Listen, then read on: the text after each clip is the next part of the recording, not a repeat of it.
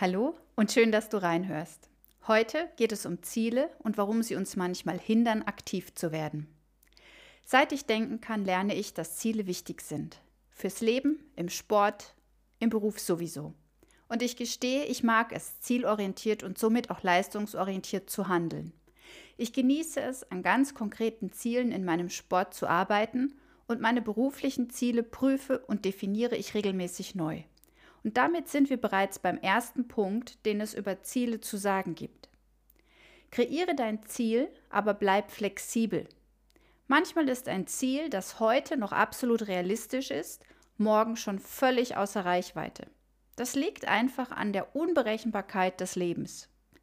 Wenn du merkst, es fühlt sich immer schwerer für dich an, ein gestecktes Ziel zu erreichen, dann prüfe, wie realistisch dieses Ziel zum heutigen Punkt tatsächlich noch ist. Haben sich wichtige Rahmenbedingungen geändert? Deine zeitlichen Möglichkeiten oder vielleicht auch tatsächlich deine Prioritäten? Dann solltest du unbedingt dein Ziel anpassen.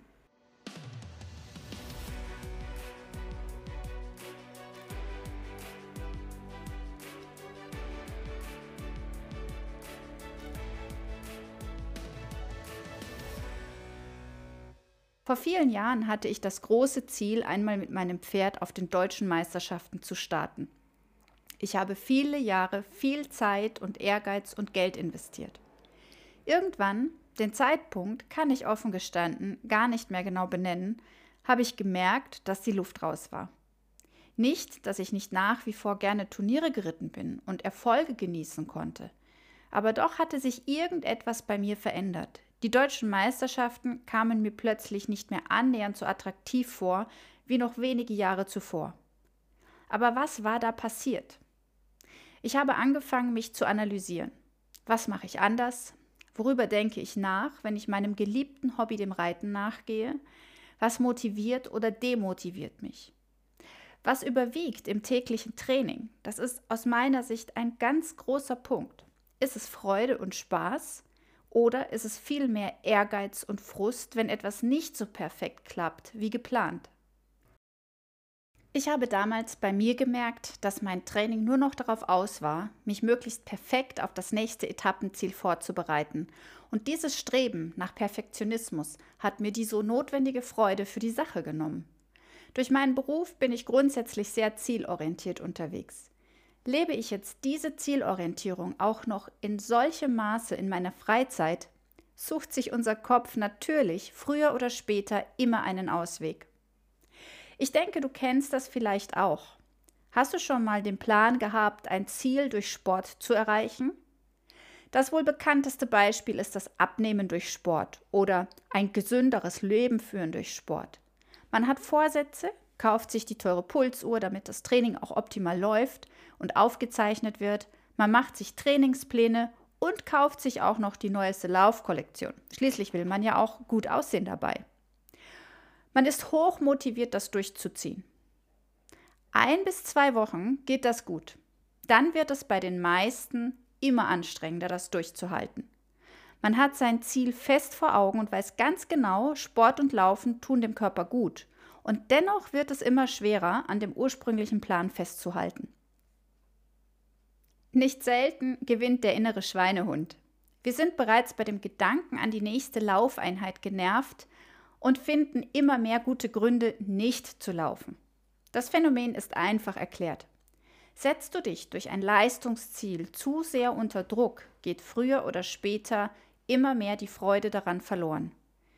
Die Motivation, viermal die Woche zu laufen, um abzunehmen oder gesünder zu leben, ist für die meisten zu gering, um Spaß und die nötige Energie dafür langfristig aufzubringen. Zielorientiertes Handeln aktiviert nämlich die gleichen Bereiche in deinem Gehirn, die auch für Stressempfinden verantwortlich sind. Versteh das bitte richtig. Es ist gut und wichtig, Ziele zu haben. Aber es müssen die richtigen sein und vor allen Dingen muss die Motivation dahinter für dich stark sein. Entscheidest du dich also, Sport zu treiben, wäre im ersten Schritt wichtig, dir weder ein Strecken- noch ein Geschwindigkeits- oder Leistungsziel zu setzen. Überlege dir, wo du dich bewegen möchtest und lauf los. Erlaube dir Pausen, wenn deinem Körper danach ist, aber halte nicht an einem Ich muss fest. Ein Ich muss Gedanke wird dich immer schwächen, da dein Unterbewusstsein gegen diesen Zwang ankämpfen wird. Gleiches Prinzip gilt im Übrigen auch für unser Berufsleben. Gerade im Moment führe ich sehr viele Gespräche mit Menschen, die mir erzählen, ich muss jetzt Online-Seminare anbieten. Die Menschen, die mir das erzählen, haben keine Begeisterung dafür. Sie fühlen sich dazu vom Schicksal genötigt. Sie arbeiten aber dennoch Pläne aus, Strategien, kaufen sich teuer Beratung für dieses Thema ein und definieren schwindelerregende Ziele. Jeden Tag blicken diese Menschen auf das, was sie schon erreicht haben und vor allem auf das, was noch vor ihnen liegt, um das gesteckte Ziel zu erreichen. Und jeden weiteren Tag fühlen sie sich kraftloser. Genau solche Gespräche führe ich im Moment. Wenn sich etwas so schwer anfühlt, weil wir die richtige Motivation nicht haben, wird es niemals langfristig erfolgreich sein.